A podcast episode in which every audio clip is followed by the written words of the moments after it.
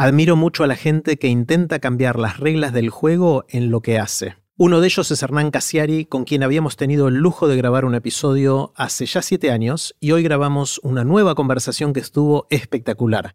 Sigo aprendiendo un montón de Hernán todos los días. Antes de dejarlos con él, les cuento qué es todo esto.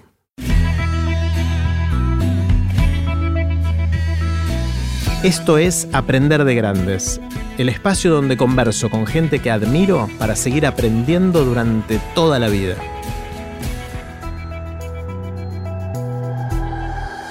¿Te gustaría tener conversaciones como las que tenemos en Aprender de Grandes? Si sí, me parece que te va a gustar el juego de Aprender de Grandes. Es un juego de cartas con preguntas que disparan buenas conversaciones. Podés usarlo con tus amigos cercanos, con tu familia o con gente que querés conocer más. Podés ver todos los detalles y comprarlo en aprenderdegrandes.com barra el juego.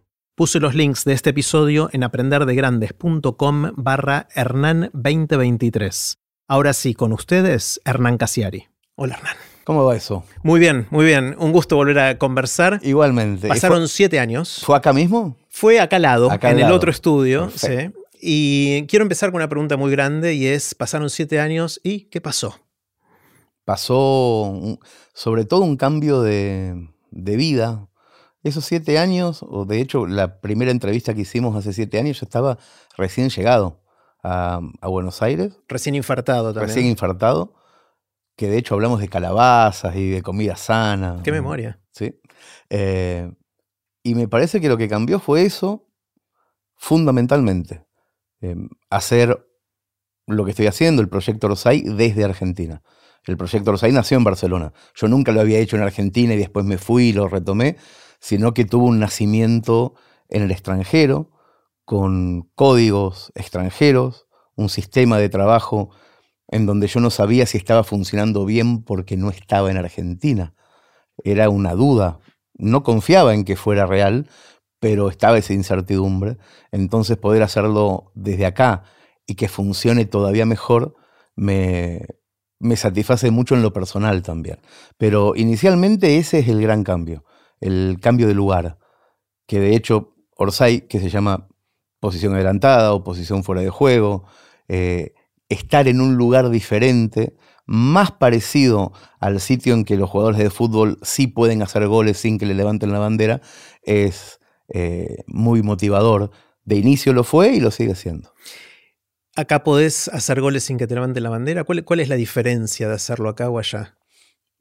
Yo tengo la sensación, y es muy personal también, de que nunca grité los goles de, de estando allá. ¿Los goles de Argentina? No. los goles de la vida? Los goles míos. ¿Tus goles? Eh, trabajaba en lugares, tenía éxito en lo que hacía, funcionaba bien lo que hacía, pero no lo estaba haciendo para el público que a mí me interesaba. Mm. Eh, y, esa tilinguería, porque es una tilinguería, y lo sé, a mí me molestaba un montón. Que me fuera bien, pero que yo no tuviera o, cre o no, no creía tener interlocutores válidos. Lo que me festejaban no era, lo, no era la forma que a mí me gustaba que me festejaran lo que hacía. Es, difícil de explicar, pero tiene una cierta lógica que se parece a cuando una persona está enamorada de vos y vos no. Se parece a eso. Está todo bien, es halagador, pero no sentís lo mismo.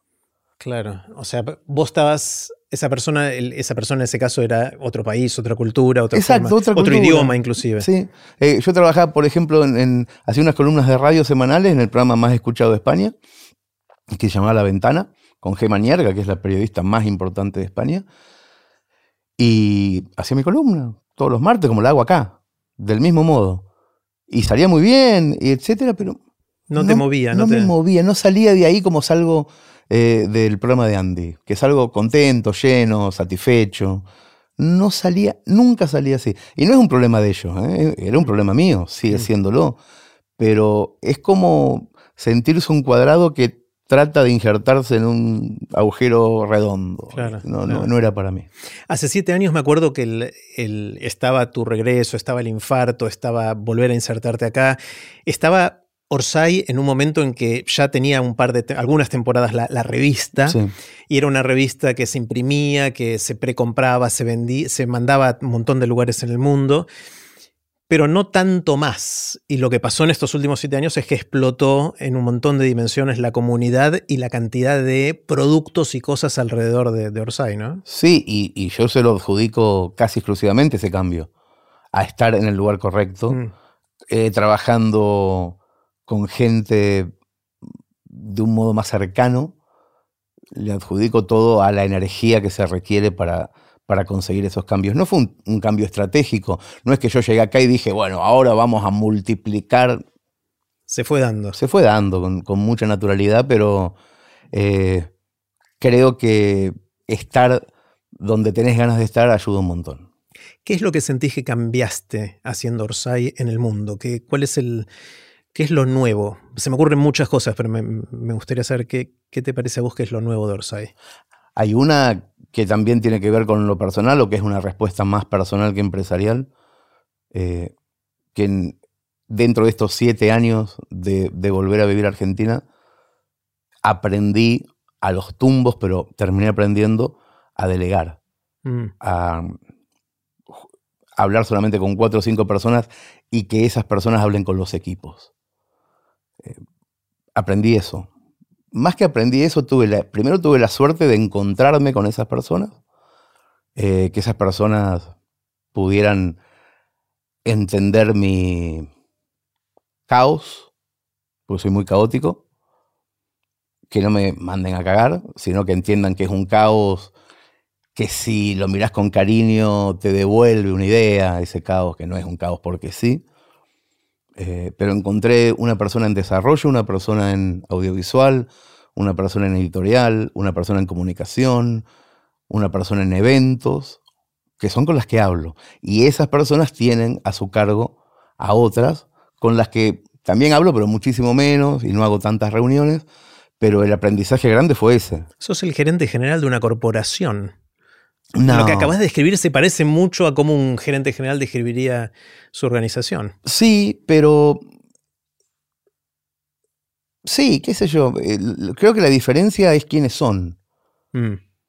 Eh, yo te fui nombrando gente, pero uno es compañero desde primer grado, su esposa, mi mujer, su hermana.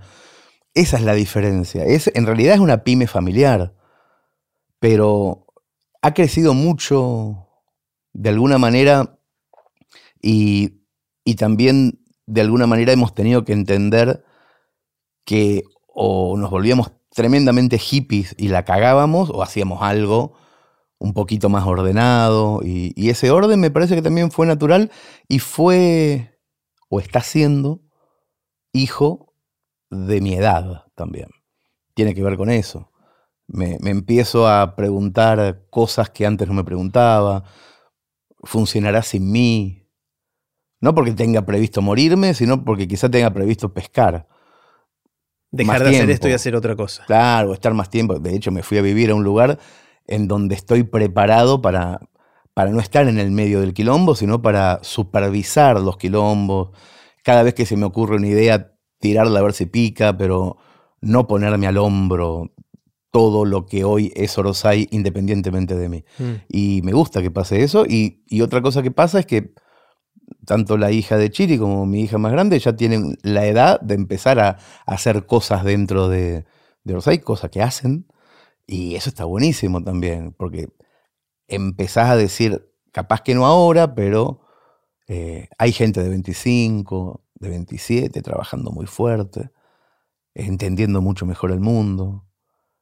Y a mí me gustaría que Rosay no sea una cosa con olor a rancio, sino que, sea una cosa que agarren los pibes y hagan desastres que yo no entienda. Me acuerdo 2010, 2011, cuando decías matar el intermediario como casi como un mantra, ¿no? Eh, ¿Sigue siendo eso lo central de todo esto o no? Sí, sí, pero posiblemente desde un lugar más cómodo. Matar el intermediario en 2010 o 2011 era una quijotada y hoy no lo es porque muchos eh, empezamos a hacerlo en 2010, 2011, empezamos a nutrirnos de experiencias de los de al lado y hoy está buenísimo. Es decir, el, que no lo hace porque no quiere. Claro, hoy ya no es tan loco. Está muy desmalezado el, camino. Yo me acuerdo en, esa época que tenías que ir con, con el cuchillo sacando serpientes y pastos porque nadie había pasado por ahí. Y ahora no, ahora eh, es más fácil ser creativo. No tienes que estar todo el día con el Excel. Podés estar con el Word más tiempo y, pensando ideas porque por, por, mil razones de logística que ya se solucionaron. No se solucionaron, lamentablemente, eh, las cosas que tienen que ver con la industria editorial todavía, pero nosotros ya hace 10 años que mostramos que sí se puede y ya si no lo hacen porque no quieren, entonces es otro tema. Ya es un tema de los autores seguir estando en esos lugares porque hay otros. Entonces es como, está más claro el, caminito. Hoy creo que la creatividad autogestiva es más un tema para mi cabeza que eh, eliminar al intermediario, porque ya está eliminado. Ya podemos trabajar entre nosotros. Eh, en su momento lo, lo intentamos con mucha fuerza con la industria editorial, haciendo la revista Rosay y los libros, pero una vez que la revista y los libros empezaron a salir de taquito de forma autogestiva, con Chiri, mi socio, nos pusimos como meta la industria audiovisual, que también está llena de problemas. Y nos pareció que era un desafío divertido de hacer, y en esa estamos, divirtiéndonos con la posibilidad de no pedirle al Estado nada, ni a los privados nada, y hacer películas y series de calidad nosotros mismos, sin, y después vendérselas a la industria, pero una vez terminada, sin que la industria pueda decirte lo que hay que hacer y el algoritmo te diga nada de espaldas al algoritmo, lo que se nos antoje, y después vendemos. cambió un poquito el modelo, ¿no? Porque en la revista Orsay era preventa. La gente que quería leer la revista la precompraba, entonces vos sabías en el momento de hacer la revista cuántas tenías que imprimir, imprimías esas y se las mandabas a la gente. Entonces no corrías el riesgo económico porque sabías con cuánta plata contabas. Exacto. En el caso audiovisual fue más inversores, gente que compraba bonos te daba vos la guita para poder hacer la uruguaya o después otros proyectos audiovisuales, eh, pero que eran tus socios productores que después iban a cobrar si le iba bien o le iba mal. Exactamente, es, es, eso, es un socio productor que va a riesgo, pero que se divierte durante todo el año y el riesgo, el riesgo que asume es eh, menor. Pequeñísimo, son 100 dólares, que es el valor de un bono, y durante un año haces un recorrido que vale mucho más que eso, pero al mismo tiempo ese dinero sigue siendo tuyo y lo vas a recuperar cuando se venda la película, cosa que pasó con el primer proyecto que, financió casi 2.000 personas y, que se vendió súper bien y estamos con los siguientes en un camino que no tiene ripios, no, encontramos fallos en la teoría que después pusimos en práctica. Y eso está muy bueno también. Es muy, es muy entretenido. Lo que se viene este año tiene vueltitas de tuerca, tiene ya como vamos sobre seguro, como siempre podemos sumar de más tiempo a lo creativo que a la logística, entonces funciona mejor. Me acuerdo cuando conversamos la vez pasada que había momentos en los cuales te costaba escribir, que era más difícil escribir. Ahora que estás pudiendo salirte de la gestión de esas minucias del día a día, ¿volvés a, escribir o cómo, está la parte creativa en todo sí, yo siento que mi creatividad sigue siendo la escritura, pero posiblemente no la tradicionalmente llamada de ficción, sentar el culo, escribir un cuento. Yo me levanto a la mañana y escribo todo el tiempo, pero estoy escribiendo maneras de convocar gente. ¿Escribís emails? O... Eh, escribo difusión, mm. pero que al mismo tiempo, si vos ves jueves a jueves las cosas que he escrito, y las ves cuatro o cinco años después, es la novela de cómo se hace una película, la novela de cómo se hace una, revista sin publicidad. Son ideas creativas, no es que de repente me dediqué a la cerrajería. Sigo trabajando en la comunicación, solo que no escribiendo cuentos, porque me da la impresión hoy, con las cosas que hago, que es como un, es como silbar. Estoy haciendo una sinfonía, no, quiero silbar. Un cuento es la mínima expresión de algo. Ahora igual inventé un sistema que me gusta mucho, pero realmente mucho. les propuse a los chicos de la radio ir los viernes muy temprano, que el oyente me tire un tópico, un tema, y tener una hora cuarenta para volver a las doce con un cuento. Lo que yo no quiero es estar pensando un cuento toda la semana, no tengo más tiempo para eso. Pero ese desafío de contrarreloj, que lo empecé a hacer hace un tiempito, a lo que me divierte. ¿Y es te poder bien? volver. ¿Te, te sentís orgulloso del producto de Me- una hora cuarenta? Me siento. eh, ¿Cómo decirlo? Es más, no, no es orgulloso, es mejor. Siento una enorme diversión en esa hora 40. Mira, Una enorme. La, la- la vieja diversión. Aquella diversión del 2002 que vos sabías que había 25 personas en el blog esperando algo y que vos escribías y que tenías el contrarreloj de lunes, miércoles y viernes. Esa primera sensación de más respeto que soy tu madre, de, o de Leticia era. de otra. Leticia Ortiz, de Juan Damaso Vidente, esas pelotudeces que uno hacía muy al principio, pero que había, por la novedad, una enorme adrenalina. Yo esa adrenalina un poco la, la fui trocando en cosas cada vez más grandes para que siga siendo adrenalina. Y claro, ahora la adrenalina mía es ver si conseguimos dos millones de dólares a tiempo. Es otra. Pero poder volver, aunque sea un ratito, los viernes a la mañana, me, alquilo un Airbnb al ladito de la radio. Salgo de la apertura a las 10 y tengo que volver a las 12 como un, como un periodista de- del siglo XX. Tenés que volver con algo, con nueve minutos entretenidos, interesantes, divertidos, conmovedores. Tenés que volver con el mamut, porque te están pidiendo la comida.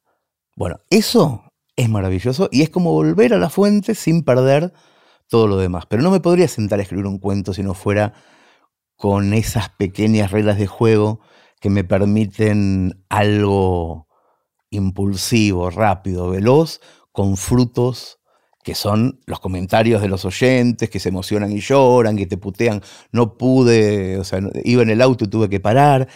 Esa, ese halago chiquito que tiene el cuento ocurre todo un viernes y me saco de encima esa pequeña necesidad y arranco el sábado ya con otra cosa y hasta el siguiente viernes no me acuerdo. Está buenísimo. Es muy divertido. Está bueno, está bueno.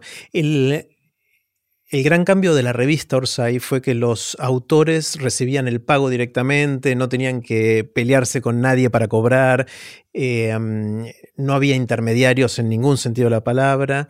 Eh, en el caso del audiovisual, empezando con la Uruguaya y después con los otros proyectos, ¿qué es lo que te permite el financiamiento hacer que no podrías hacer sin este modelo? Es decir, si hubieses caído en las reglas tradicionales del mundo audiovisual, ¿qué hubieses sacrificado respecto a lo que pudiste hacer en la Uruguaya, por ejemplo? Principalmente que no se meta el de guita, que no se meta en lo estético el millonario, El que te banca la película. el que banca, que de hecho es el gran problema general de casi todas las, eh, las ideas culturales que uno quiere desarrollar.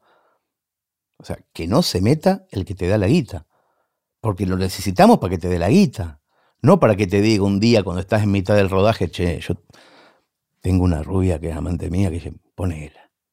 Y la tenés que poner a la rubia en la película, porque es el gordo que llegó con la plata, el que te, lo está pidiendo. No le podés decir que no, porque es el inversor.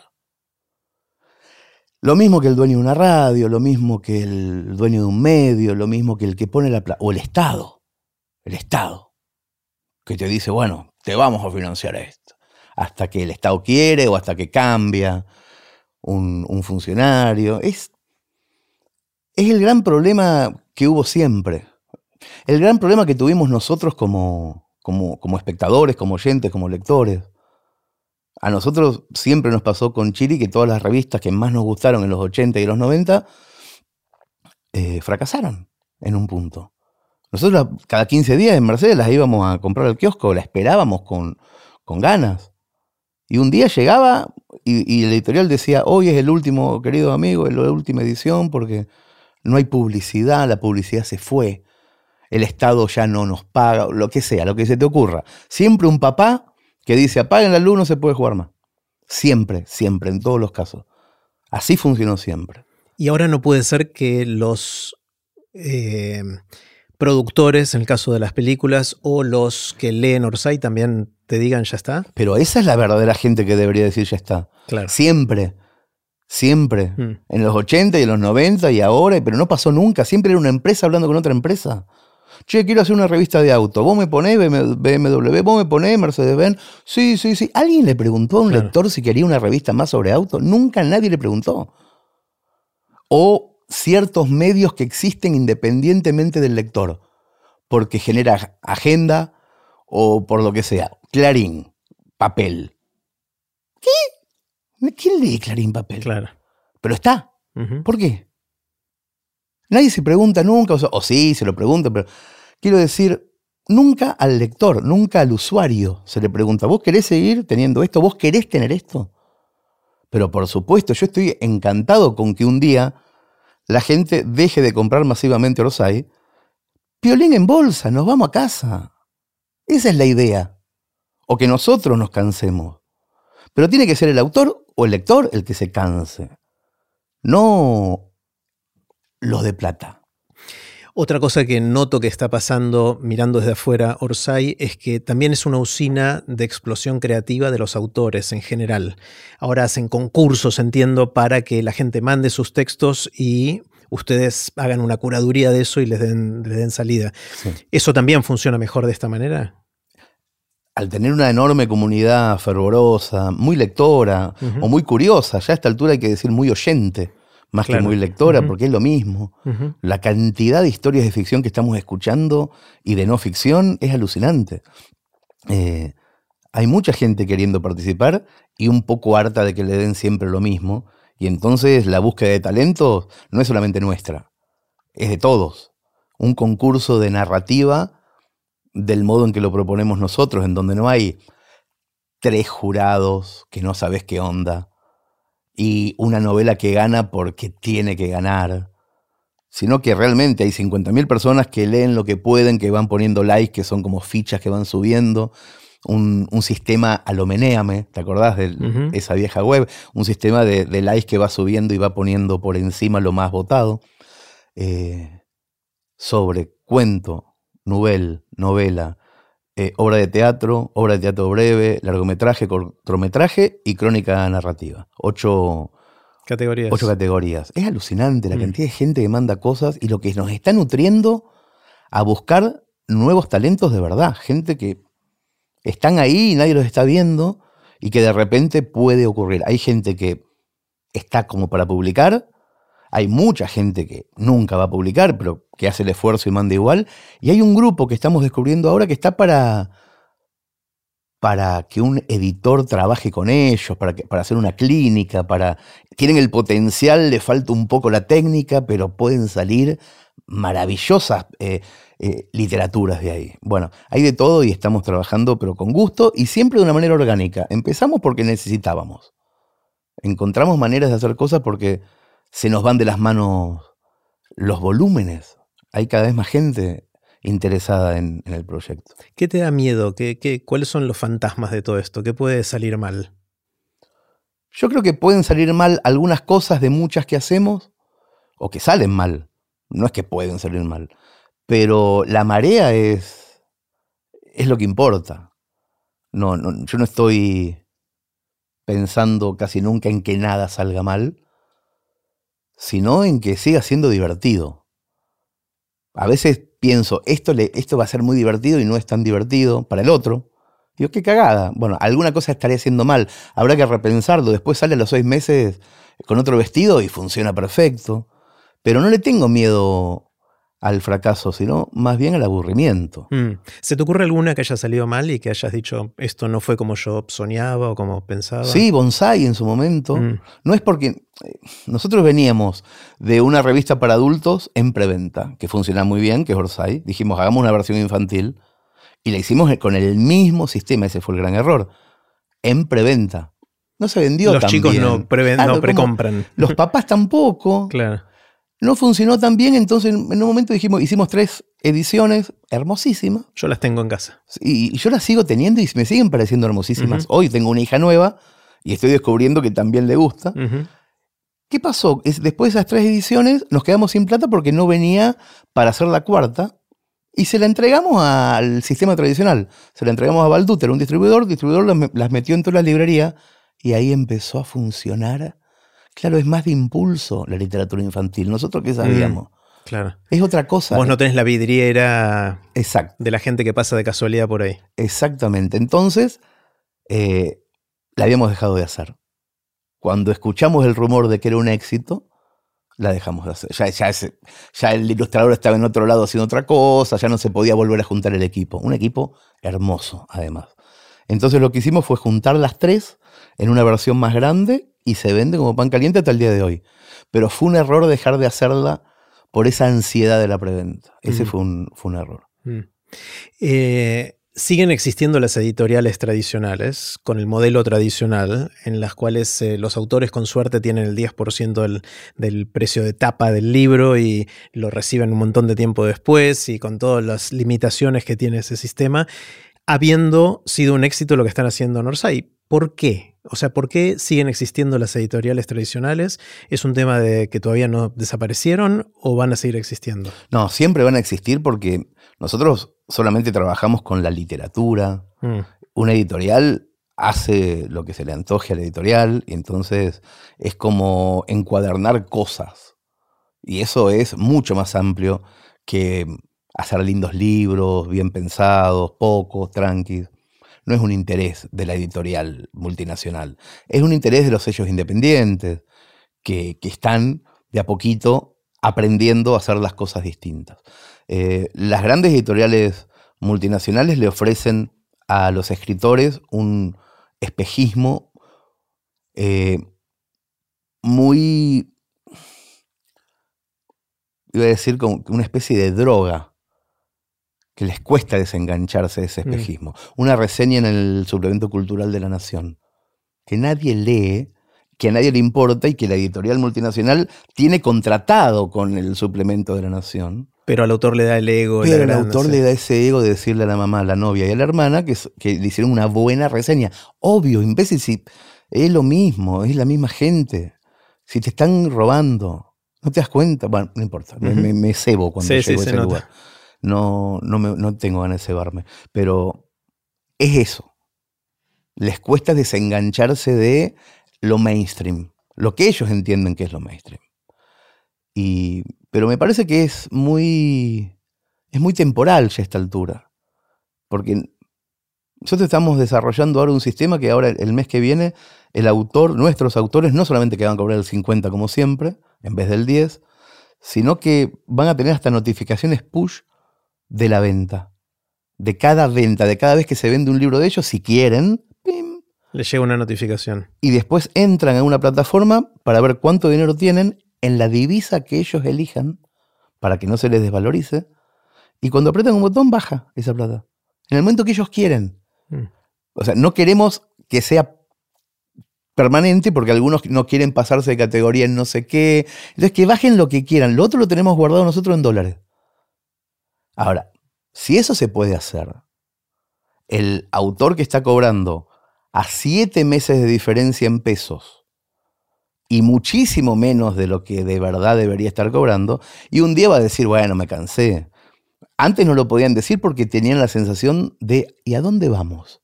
¿Qué hacemos? Bueno, ahora hay lugares, ahora hay lugares para, para ir.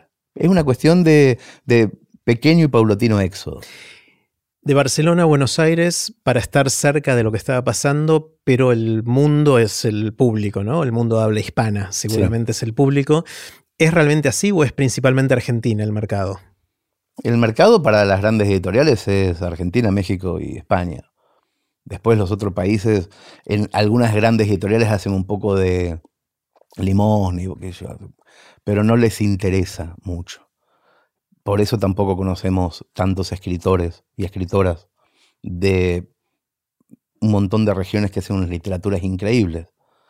Pero el, tema es que la, el lado bueno de la globalización tiene que ver también con, con que se allanan los caminos para Hispanoamérica y para, para leer cosas de otro. Lo mismo que pasó con la música y el primer Spotify. Un día todo el mundo escuchaba a Julio Iglesias y un día de repente explotó la música africana y la coreana y escuchamos lo que queremos. Bueno, está empezando a pasar con las nuevas generaciones pasa con enorme velocidad, con, con otros modelos que se llaman Wattpad y, gente joven escribiendo incluso fanzines y cosas que los escritores grandes no tienen ni idea de que existen y posiblemente los profesores de literatura tampoco. Pero hay, una movida gigantesca de pendejos que escriben y que leen cosas todo el tiempo. Y que de ahí estará el premio Nobel de, dentro de 27 años. Pasa que nadie sabe que están ahí y se la pasan diciendo que los chicos no leen y no escriben. Y esas peroratas ridículas que casi son mantras de la gente grande para sentirse en paz.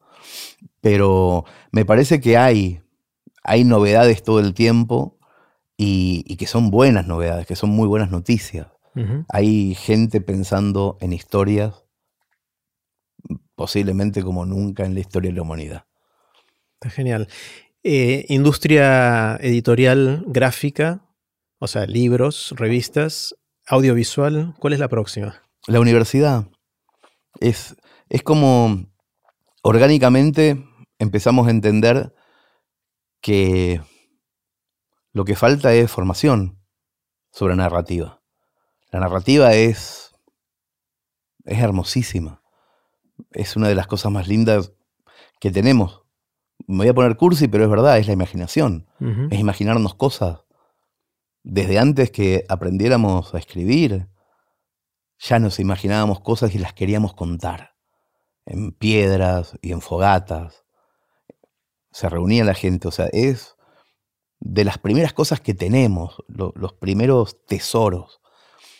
Y, y a mí me gustaría que el modelo, este modelo de autogestión, donde la codicia no tenga tanto que ver, donde las historias se puedan contar eh, de otra manera, también tengan la patita de la formación, de que haya personas que enseñen a pensar cómo se cuenta una historia de una manera distinta como estaba previsto las cosas en el siglo XX, que todavía quedan esos resabios, que el escritor es una persona que deja un manuscrito en un lugar y se va. Claro, obvio que te van a cagar. Si no estás poniéndole huevo al asunto. Mm. Después vas y te quejas y, le golpeas al Estado para que te den un subsidio. Pero si dejaste la cosa y no hiciste nada, tenés que hacer otras cosas. Es muy importante que hagas otras cosas con tu obra. No importa si es tocar la guitarra, escribir una novela, una pintura. No podés ser tan gil de dejársela a otro y cuando ves que el otro te roba, golpear la puerta del Estado para que te subsidien. Mm. Sos loco. No seas loco. Aprende bien cómo funciona esto. El cuento no empieza cuando empieza el cuento. Empieza dos o tres días antes, cuando empezás a decir voy a escribir un cuento. Ahí empieza el cuento. Bueno, eso se llama marketing. Y también depende de vos.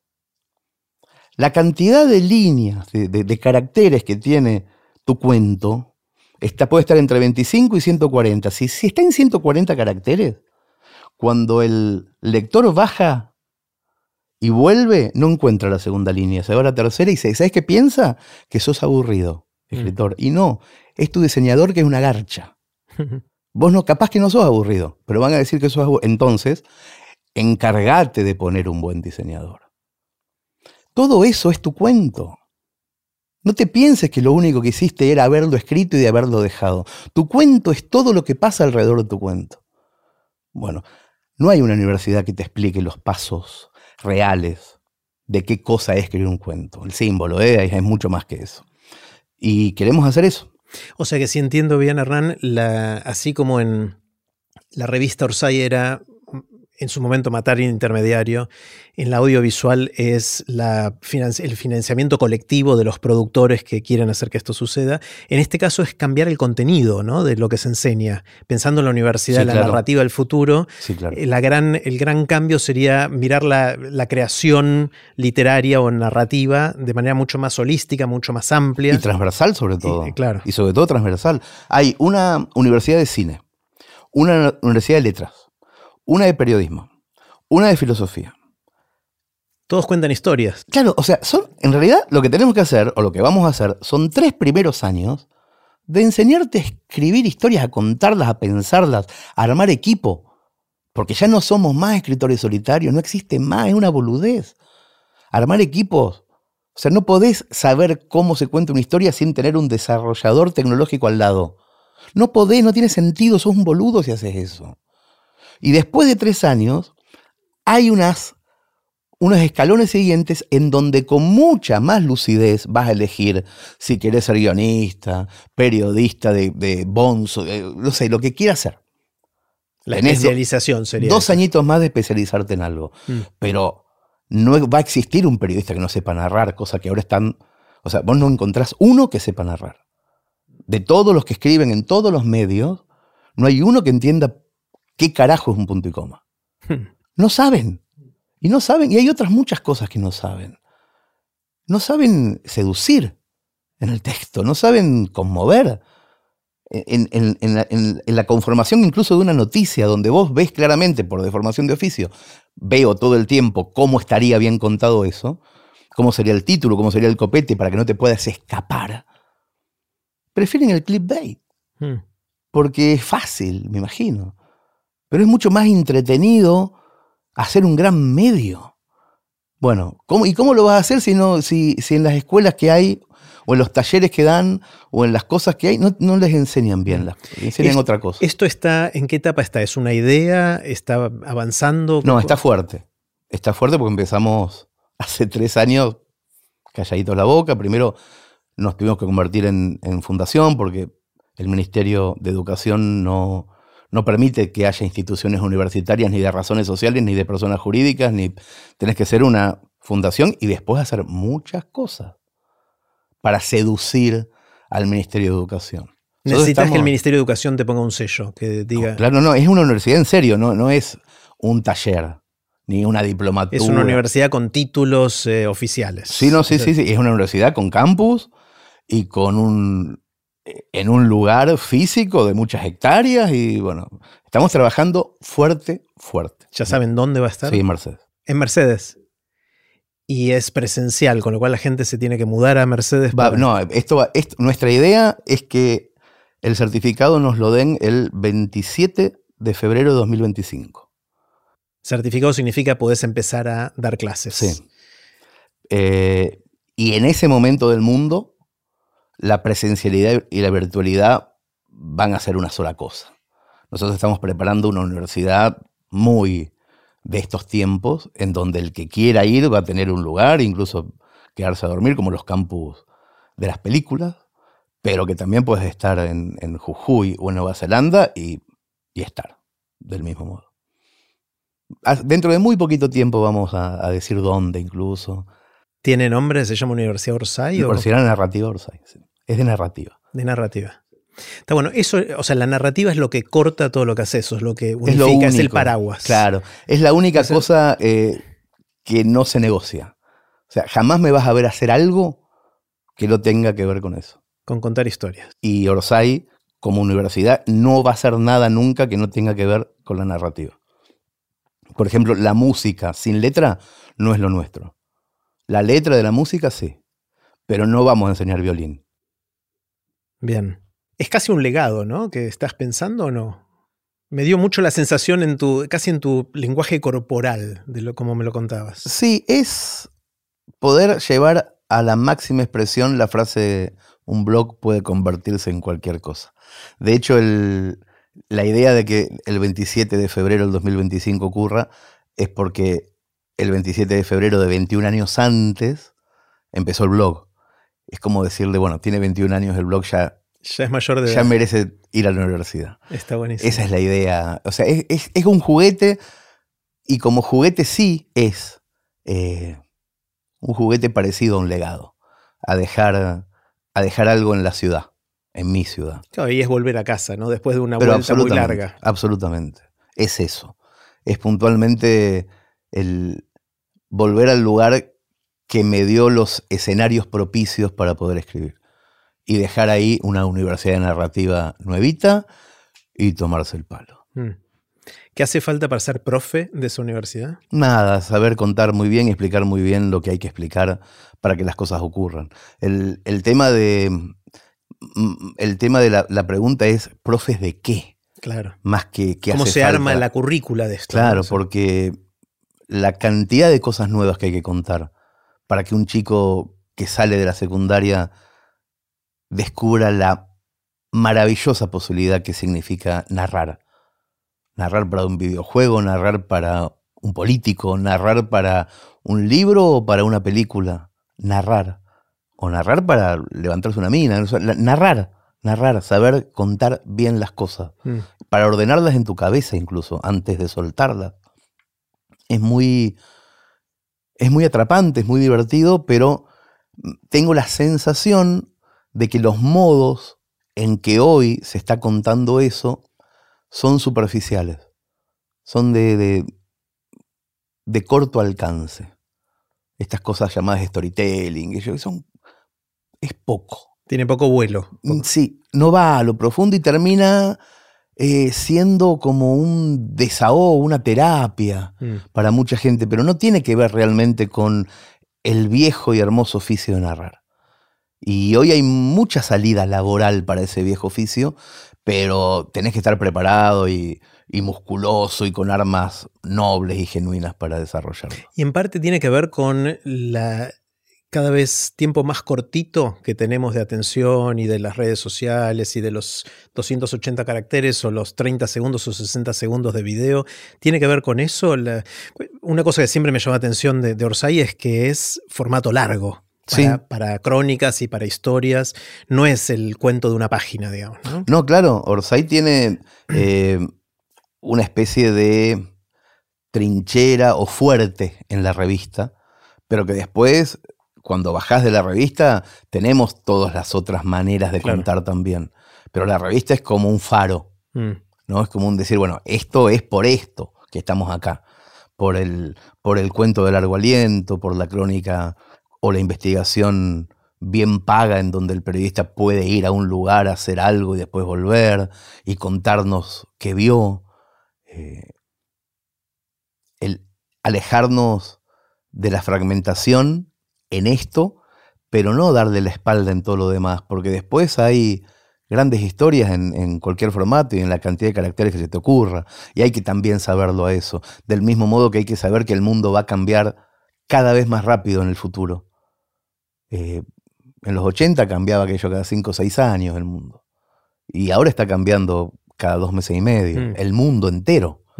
Entonces, los resortes y los reflejos que, tienen, que tiene que tener el narrador eh, para esos cambios vertiginosos tienen que tener fuerza esos resortes. Hmm. Tienen que ser buenos. Hay mucho para, enseñar y para aprender. ¿Cuánto va a pegar la inteligencia artificial en todo esto? ¿Tenés una visión de, hacia dónde va ese tema? Ahora está muy en auge. Eh, vos le puedes pedir que te cuente una historia de y la inventa en el momento, digamos. ¿no? Están haciendo algún esbozo de narrativa. Sí. Eh, ¿Te asusta, no te asusta? ¿Te entusiasma? ¿Hacia dónde? ¿Qué, sentís? Es divertido. Hmm. Jerry, es divertidísimo es, eh, es un lápiz nuevo. Mm. siempre todo es un lápiz nuevo. Cada cosa es un lápiz nuevo.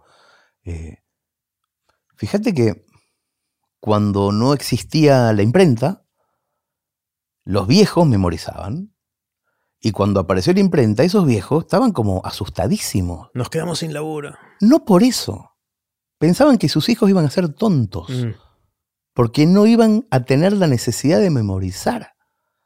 Ahora que, ahora que con esto coso que vos lo tenés acá siempre, que no te lo vas a acordar nunca eh, por tu propia manera. No quiero que estés con libros, decía el viejo.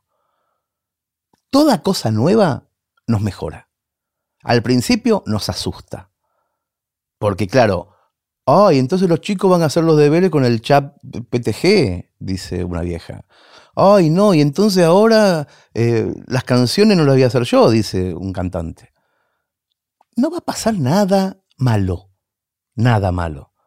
Van a pasar cosas divertidas, eh, pero los resortes del cambio, la manera en que nosotros manejemos el cambio, va a tener que ver con nuestro talento, con nuestra perseverancia y con nuestros reflejos, como siempre, como toda la vida. Capaz que ahora eh, los cuentos no se hacen escribiendo los cuentos, sino generando mejores consignas. Claro. Ahora, vamos a tener que ser muy buenos generando consignas para ser los mejores que propongamos esos cuentos que la inteligencia artificial produzca. Ponele, por decirte algo mm. muy simbólico y, y para que se entienda rápidamente, es mucho más complejo que eso y ni nos vamos a dar cuenta que ocurra, cuando ocurra. Pero todo lo que viene, todo lo nuevo, es mejor. Necesariamente es mejor. Y siempre, siempre vamos a llegar a una edad en donde no lo entendamos. Y vamos a ser esos viejos que antes nos daban risa. Vamos a ser nosotros en un momento. Querramos o no querramos, ¿eh? Nosotros dos, por ejemplo, nos, nos hacemos lo, lo, que la tenemos, pero vamos a hacerlo. Pero ya, ya, y estamos cerca de estamos eso. Ahí, sí, sí, estamos sí, ahí. Resistiéndonos, arañando para no, no caernos del Sí, mapa. sí, pero no poniéndonos aritos a lo Rolando Hangling. Otra manera, o sea, tratando de entender en serio el futuro. Pero, qué sé yo, seguramente Ah. llegará un momento en donde sea raro todo. Y nos, nos parezca raro. Mm. Quiero hacerte preguntas cortitas. Te hice preguntas parecidas hace siete años, pero a propósito no las volví a escuchar. Yo porque- Genial. Así tampoco. que no hace falta que resistamos el archivo, obviamente. ¿Qué es Podemos- peor? ¿Decir lo mismo o decir otra cosa? Sabes que no sé, creo que Borges decía eso, perdón que no pude, no tuve tiempo para cambiar de opinión, ¿no? Claro, Es claro, en ¿qué será entrevista. Después Eh, sí voy a hacer el esfuerzo de ver. Después vemos, después, Después hacemos vemos y jugamos. El- Sí. Primera pregunta, viaje en el tiempo. Eh, suponete que Chiri tenía un, un, eh, trabajo secreto, no te contó nada, pero también era un investigador científico y resulta que inventó la máquina del tiempo, el eh, sueño del pibe. Sí. Y te dice, Hernán, eh, te voy a dejar que uses la máquina del tiempo una vez. Una sola vez. Podés ir a donde quieras y a cuando quieras. Ajá. Estás un ratito ahí y después volvés al aquí y a la hora. ¿Irías al futuro o al pasado? Al futuro, sin duda. No sé, eh, ¿Me hiciste esta pregunta realmente? Creo que te la hice, sí. Iría al futuro, sin, sin- pero sin duda porque mi.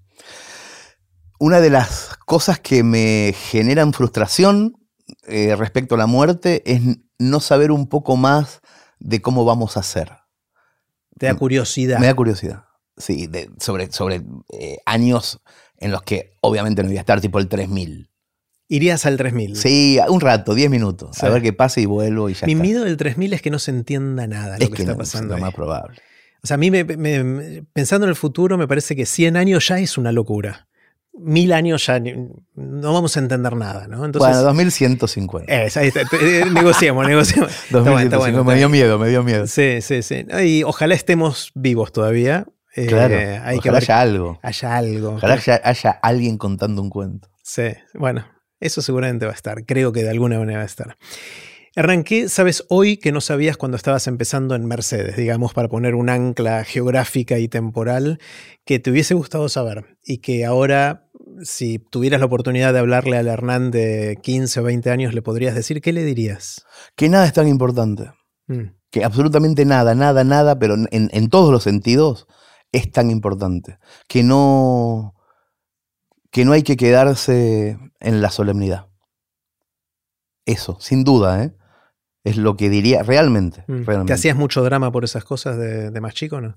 me, me- me hacía drama, eh, me hago drama por cosas que sé después que no tenían tanta importancia. Entonces, desde el hoy iría a decir, ninguna era tan importante. Por ejemplo, ¿cuál? ¿Te acordás de alguna que te haya mortificado? Amores, Ah, eh, eh, ser gordo, lo que se te ocurra. O sea, Racing en la B, lo que quieras. bueno, para, ahí hay algunas que sí. No, es que nada es importante de verdad después. Mm. ¿Qué pensás distinto a lo que piensa tu entorno? Tu entorno puede ser más chiquito, más grande o todo el mundo. ¿En qué pensás distinto? casi todo. me, me cuesta mucho lo preestablecido en general, mucho. Eh, me la paso diciendo, ahora ya no tanto, porque como, está, como funciona lo que hago, ya medio que me respetan, pero al principio, ¿por qué es así? Al contador sobre todo, a la escribana, al abogado, a los que tenían que hacer cosas para mí al principio, ahora ya encontré los correctos, pero cuando no los encontraba, que venían todos como diciendo, no, no, no, no, por acá no, Eso no se puede. por acá no, pero ¿por qué? No saben, Mm. generalmente no saben. Es como el, el- el- el coso- el experimento este de los monos y la banana en, en la escalera. Porque O- siempre se hizo así. Porque siempre se hizo así, no se lo preguntaron. Entonces, en un montón de cosas, de hecho trabajo de eso, busco los por qué y cuando no los encuentro, me pongo contento, como digo, ah, entonces se puede, se puede por acá.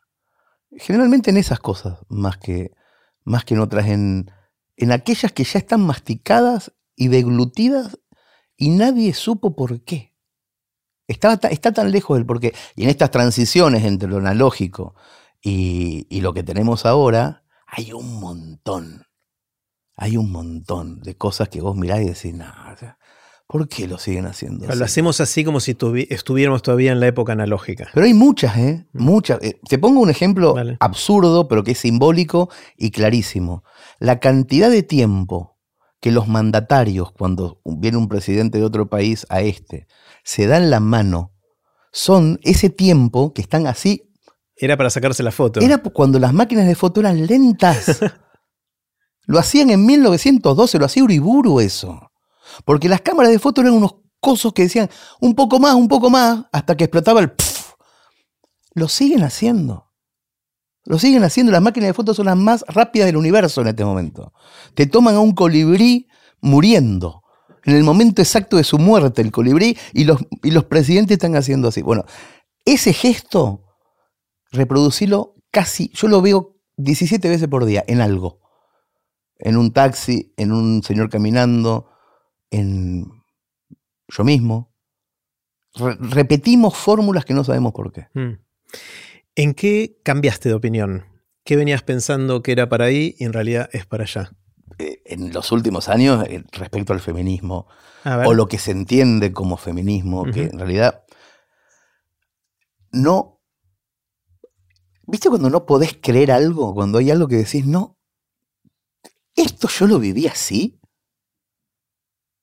hay como una mirada hoy que propuso un sector muy grande de la sociedad que para muchos de nosotros fue como que nos sacaran unos anteojos que teníamos y nos pusieran otros con los que entendés el presente distinto, pero cuando te vas al pasado, cuando te vas a tus 20 y recordás cosas, ¿qué? E-, es como que de repente digo, no, no. Por ejemplo, ¿con qué? Todo. Pero realmente todo. El otro día le contaba a mi mujer, fíjate qué barbaridad esto. Se lo contaba como un recuerdo normal para mí. En Mercedes, cuando teníamos 14, 15 años, había unos pibes que eran de clase media, pero no, pero capaz que los padres no le daban guita para salir, que sabían que había un chabón grande que si vos le chupabas la pija te daba plata. Yo se lo contaba como una cosa tan normal de mis 15. Tan normal. Era un tipo que era una usina para que tengan 20, 50 pesos los que los padres no le dan plata. Y mi mujer me mira y me dice, pero eso es... Eso está mal. Y yo lo, lo reproceso y digo, claro, eran pibes de 15. Un tipo grande les daba plata. Ah, yo no, para mí no era eso. ¿Se entiende? Es un muy, es, muy, grotesco. ¿eh? Sí, sí, sí. Me quedé, me quedé atragantado con el. Es muy grotesco. Eh, pero en los pueblos de los años 70 y 80, eso no era lo que soy. Sí lo era. Pero no estaba en nuestra cabeza con, ese, con el ruido de hoy. No estaba. Y muchísimas cosas. Muchísimas. Yo, yo cuento muchísimas veces con, con, literatura y eso como me fajaban a mí en, cuando era chico. Pero cuando lo escuché a Pipa, mi hija de cinco, no le, el componente de comedia no lo, no lo... Ya no te causa gracia. No. Dice, ¿y por qué este mamá te hacía eso? Y yo lo pienso desde el hoy, desde el, desde el foco de hoy, y no lo veo igual que como lo veía. No es, es mucho más que cambiar de opinión es que te saquen un velo y te muestren de vuelta la película y vos digas... No se trataba de eso, era otra cosa. Era otra cosa. Mm. Era otra cosa. O cuando venía, venían algunas amigas al, al departamento nuestro que teníamos con Chiri y nos contaban cosas espantosas que les había pasado en el colectivo, o un chabón en bicicleta que le mostraba la poronga. Nosotros no reaccionábamos en ese momento como debimos haber reaccionado. No. No escuchábamos realmente lo que estaba diciéndonos esa amiga. No, pero no es que éramos malas personas, ¿eh? En ese momento era natural. Estábamos en un mundo. es que no se puede creer. A, a veces me pasa que no lo puedo creer. No es un cambio de opinión. Es un mazazo en la cabeza sobre tu propio. sobre tu propia vida, sobre tu propio entorno, sobre tu contexto, sobre quién fuiste y qué hiciste. ¿O qué dejaste de hacer? ¿Qué omitiste? Culpable, culpable, culpable, culpable. Todo el tiempo sale esa. Culpable. Pero si vos te pones en ese lugar y enfocás desde ese día, viene la amiga, te cuenta eso y dice, vamos a hacer unos mates y seguís. Seguís. Y ella, pobre, entonces, claro, no te contaba más del mismo modo. Ella seguramente pensaba, qué boludos que son. No me están ayudando. O ellas mismas quizás no lo veían tan... No sé, Jerry, ¿eh? No sé. No sé. Hmm, No sé, me parece que éramos muy boludos. hmm. Me parece eso. Pero me, me llama mucho la atención. Me, me parece raro. Me parece que era. No que era otro mundo. Me parece raro. Me parece que alguien nos hipnotizó o alguien nos, nos deshipnotizó. Hmm. Y, y después veo muy clarito hoy a los que se resisten a eso. Porque seguramente el pasado es bastante peor que el nuestro, Hmm, el de ellos. Claro. Entonces, claro, se- Sienten culpa. peor, porque alguno era ese viejo. Claro. Nosotros éramos los que sabíamos que pasaba. Pero alguno era ese viejo, y alguno era el de la bicicleta, y alguno era... No todos éramos los que no lo supimos ver. Hmm. No sé, está complicadísimo, pero bueno, eh, sobre todo en eso. Ese es mi, ese es mi Sí. gran cambio de opinión Claro, de, esta, de esta época. mencionando feminismo, pero esto obviamente va mucho más allá de eso, ¿no? Es, Sí, no, es, pero eh, es el feminismo o este movimiento el que empezó a romper las guindas, romper las guindas, romper las guindas y empezó a, a decir cosas que yo no sabía. hmm, Que yo en, en no sé en qué año me entero. A todas las chicas un hijo de puta les muestra la pija a los 12 años. Yo no sabía, te lo juro por Dios que no lo sabía. hmm. ¿Cómo no lo voy a poder? ¿Cómo no lo voy a saber? O sea, solamente por no ser uno de los que mostraba la pija, no puedo ser el que no sabe. Y me empiezo a acordar y sí lo sabía. Porque me lo decían, Pero no les da. pero no daba bola. Entonces, claro, ahí está el problema también. Hay un problema. Y el, el feminismo lo que hace es sacar vendas. Y cuando aparecen chabones que no quieren sacarse esa venda, yo sé por qué es. Tienen un poquito más que culpa Hmm. cuando se resisten, cuando se ponen así, cuando, ah, culo sucio. ¿Qué te asombra? ¿Qué te sorprende? ¿Qué son esas cosas que ves y decís, wow?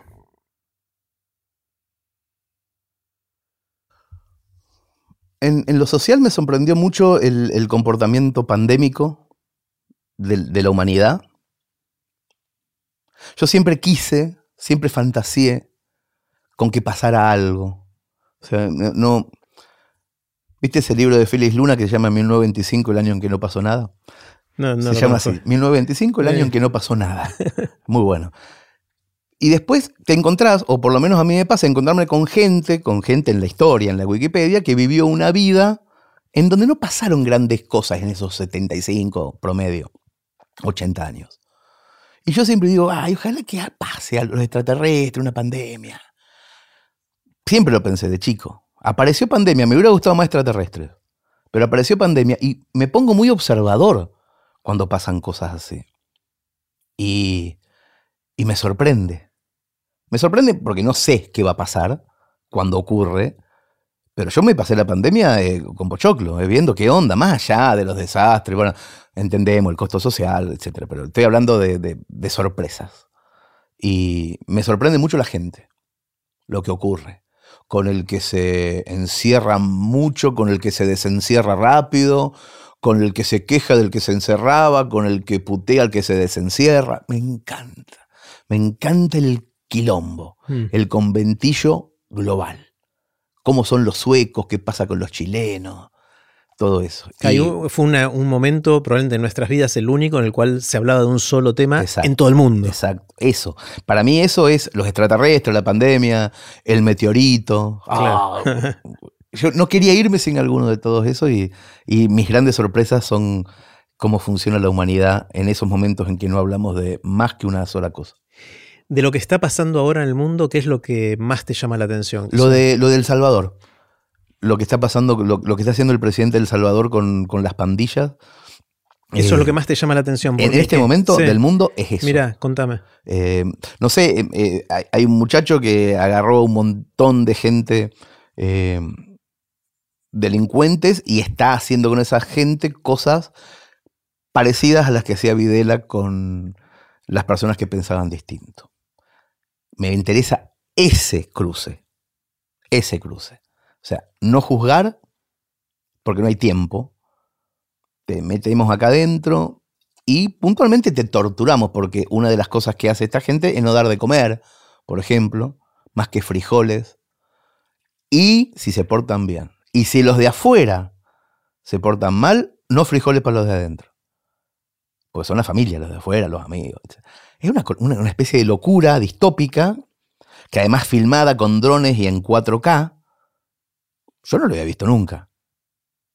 Son como son películas de campos de concentración. me seduce tremendamente los que están a favor, los que están en contra, por qué están en contra, qué dice este, qué dice la, qué dice la ONU, qué dice la OMS, qué dice los de derechos humanos, qué dice el presidente de El Salvador, qué decimos todo. Me encanta, me Mm. encanta ese hervidero. Y, y cuando dicen, y ahora El Salvador es el país más seguro del mundo. No hay un muerto, no se mueren ni los animales. Ah, qué lindo. Y todo, te muestran todo eso. Y acá está Patricia Bullrich y allá está Bolsonaro diciendo ¡Ah! Me gusta todo, me gusta, me gusta todo, me parece todo Me muy encanta. divertido. Me encanta. Hernán, si alguien te despertara a las 3 de la mañana y te preguntara así, te sacude y te dice, ¿de qué trabajas? ¿Cuál es tu respuesta rápida? ¿Son preguntas que me hiciste en serio? Algunas sí, otras no. Cuento cuentos. Yo creo que no me, no me, no me alejaría mucho de eso, Mm. porque de hecho lo hago desde que me acuerdo, desde el recreo lo hago. En los Mm. recreos lo hacía. Es una obsesión. Por eso lo diría rápidamente al despertar. Porque cuando te despertás no puedes decir ingeniero en telecomunicaciones. Tenés que decir algo que hacías en los recreos. Ah, está bueno.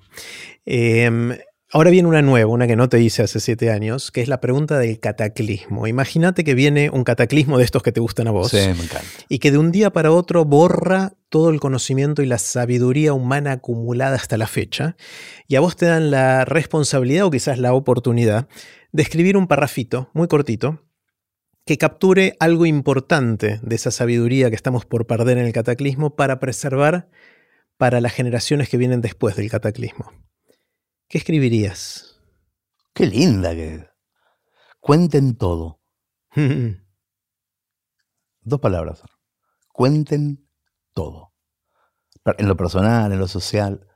No se queden con nada. Cuenten todo. No, no, no pondría todo este contexto. Diría solamente cuenten todo. Son 7 más 4, 11 letras. Me encanta. Creo que tenemos que cerrar ahí. Me encantó. Bueno, no esperemos siete años para la próxima. Che, tengo- Eh, la tengo que ver en serio la otra. eh, Sí, sí, vamos a, vamos a era- escuchar, porque esa estaba solo en audio, todavía Es no verdad, filmábamos. Es verdad. Eh, yo también la voy a volver a escuchar y voy a, voy a ver qué pasó en estos siete años comparando, comparando las dos. perfecto. Y bueno, cuando abramos la universidad, ahí, ahí estaremos en, en Mercedes Tenemos que hacer para cosas. festejar. Tenemos que hacer cosas con la universidad. Buenísimo. Espectacular. Bueno, gracias, Hernán. Gracias, Jerry. Y así terminó la conversación que tuvimos con Hernán Casiari. Puse los links de este en aprenderdegrandes.com barra Hernán 2023. Espero que lo hayan disfrutado tanto como yo.